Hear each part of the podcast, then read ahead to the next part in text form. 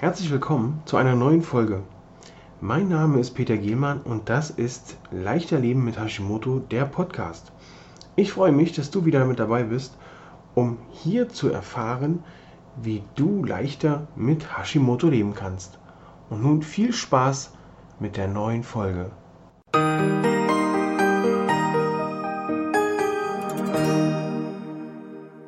Wir starten heute mit einem Thema, das auch gut in die Jahreszeit passt, und zwar Vitamine bei Hashimoto. Ich habe am Wochenende bin ich über einen, in einer Facebook-Gruppe über einen Post gestoßen, wo es hieß, so eine zusätzlichen Sachen nehme ich alles nicht ein.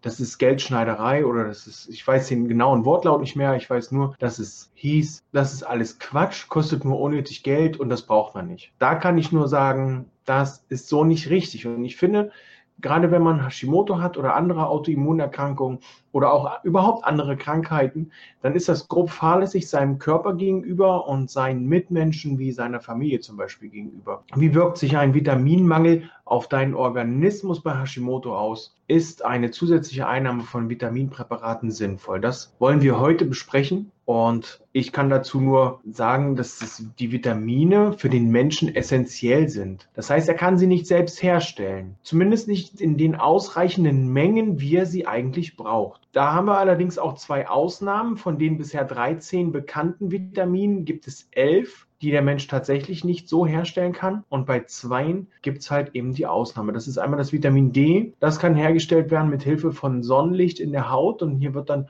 aus, äh, das Ganze aus Cholesterin synthetisiert. Und dann gibt es noch das Vitamin B3. Das kann man gegebenenfalls aus der, aus der Aminosäure Tryptophan herstellen. Das sorgt aber dafür, dass das Tryptophan wieder an anderen Stellen fehlt, was wiederum nicht so optimal ist. Nimmt der Mensch nun nicht ausreichend Vitamine mit der Nahrung auf, und hier können wir schon gleich einhaken. Ich habe ein Video gesehen von den Ernährungsdocs, wo einer dieser Ernährungsdocs gesagt hat, dass es absolut ausreichend ist, was an Vitaminen in den, im Gemüse hier in Deutschland oder auch in Europa ähm, drinsteckt, weil die natürlich auch äh, aus, die Böden sind ja schon reich an Vitalstoffen und an Mineralstoffen. Und da kann ich ganz, ganz klar sagen, ganz großer Bullshit. Wenn man sieht, was in den Jahren hier, in den letzten Jahren für Raubbau auch äh, auf den Äckern betrieben wurde, kann ich mir absolut gar nicht vorstellen, dass hier noch in irgendeiner Art und Weise das Gemüse, wenn es denn mal aus dem deutschen Lande kommt oder aus dem europäischen Bereich, noch so viel Vitamine hat, dass wir unseren Vitaminbedarf, gerade wir mit Hashimoto, nur mit Gemüse und Obst decken können. Ganz großer Quatsch. Bei einem leichten Mangel. Kann das bei einem Menschen dazu führen, wenn er einen leichten Mangel an Vitaminen hat? Also hier, hier und da fehlt mal ein bisschen was, vielleicht nicht ganz viel Gemüse gegessen. Ähm, dann kann das ein leichtes Unwohlsein haben, was ihn so ein bisschen begleitet. Das können verschiedene Befindlichkeitsstörungen sein, die ihn begleiten. Und wenn man diesen Mangel nicht behebt, dann kann das chronisch werden. Das heißt also hier diese Befindlichkeitsstörungen können dann echt dauerhaft da bleiben. Das muss nicht sein. Wir haben mit Hashimoto schon genug zu tun, brauchen dann nicht noch irgendwelche anderen Befindlichkeitsstörungen, nur weil wir nicht genug Vitamine zu uns genommen haben. Dann kann es bei gravierenden Mängeln sogar zu schweren Krankheiten kommen und wir können sogar sterben, wenn wir nicht, äh, wenn wir gravierende Vitaminmängel haben. Da das Gehirn nämlich ein Viertel bis zu einem Viertel aller Nährstoffe und somit auch ein Viertel aller Mikronährstoffe, das sind nämlich hier die Vitamine und Mineralstoffe, braucht. Und wenn ein Vitaminmangel dann schon vorhanden ist, dann führt das zu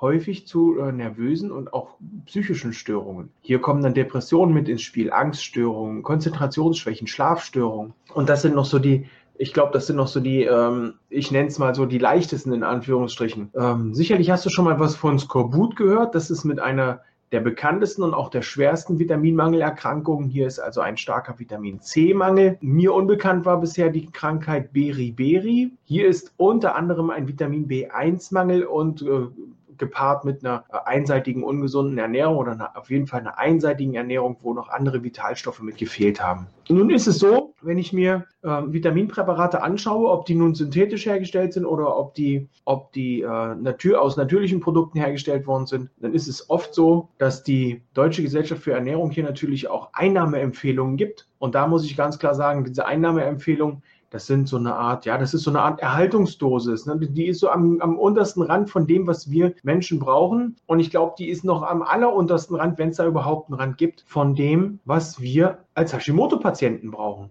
Ähm, jeder Hochleistungssportler bekommt mehr Vitamine und muss mehr Vitamine nehmen, weil natürlich der Körper ganz anders arbeitet und hier viel, viel beschäftigter ist. Und ich denke, dass wir mit Hashimoto eben auch jeden Tag eine Hochleistung vollbringen. Warum sollen wir dann nicht auch Vitamindosierungen nehmen, wie zum Beispiel ein Hochleistungssportler? Dazu solltest du dich allerdings mit deinem Hausarzt in Verbindung setzen. Ich möchte dir jetzt nicht empfehlen oder möchte nicht, dass du aus dieser aus diesem Live oder aus diesem Video rausgehst und ähm, dann sagst alles klar, ich verdoppel, ich verdreifache, ich vervierfache jetzt mal meine Vitamindosierung. Nein, bitte kläre das mit deinem Hausarzt ab, lass da alles testen, ähm, denn da kann auch viel schiefgehen, wenn man das einfach so einwirft, ohne das vorher getestet zu haben. Ja, das war's auch schon für heute. Ich sag Tschüss, ciao, dein Peter.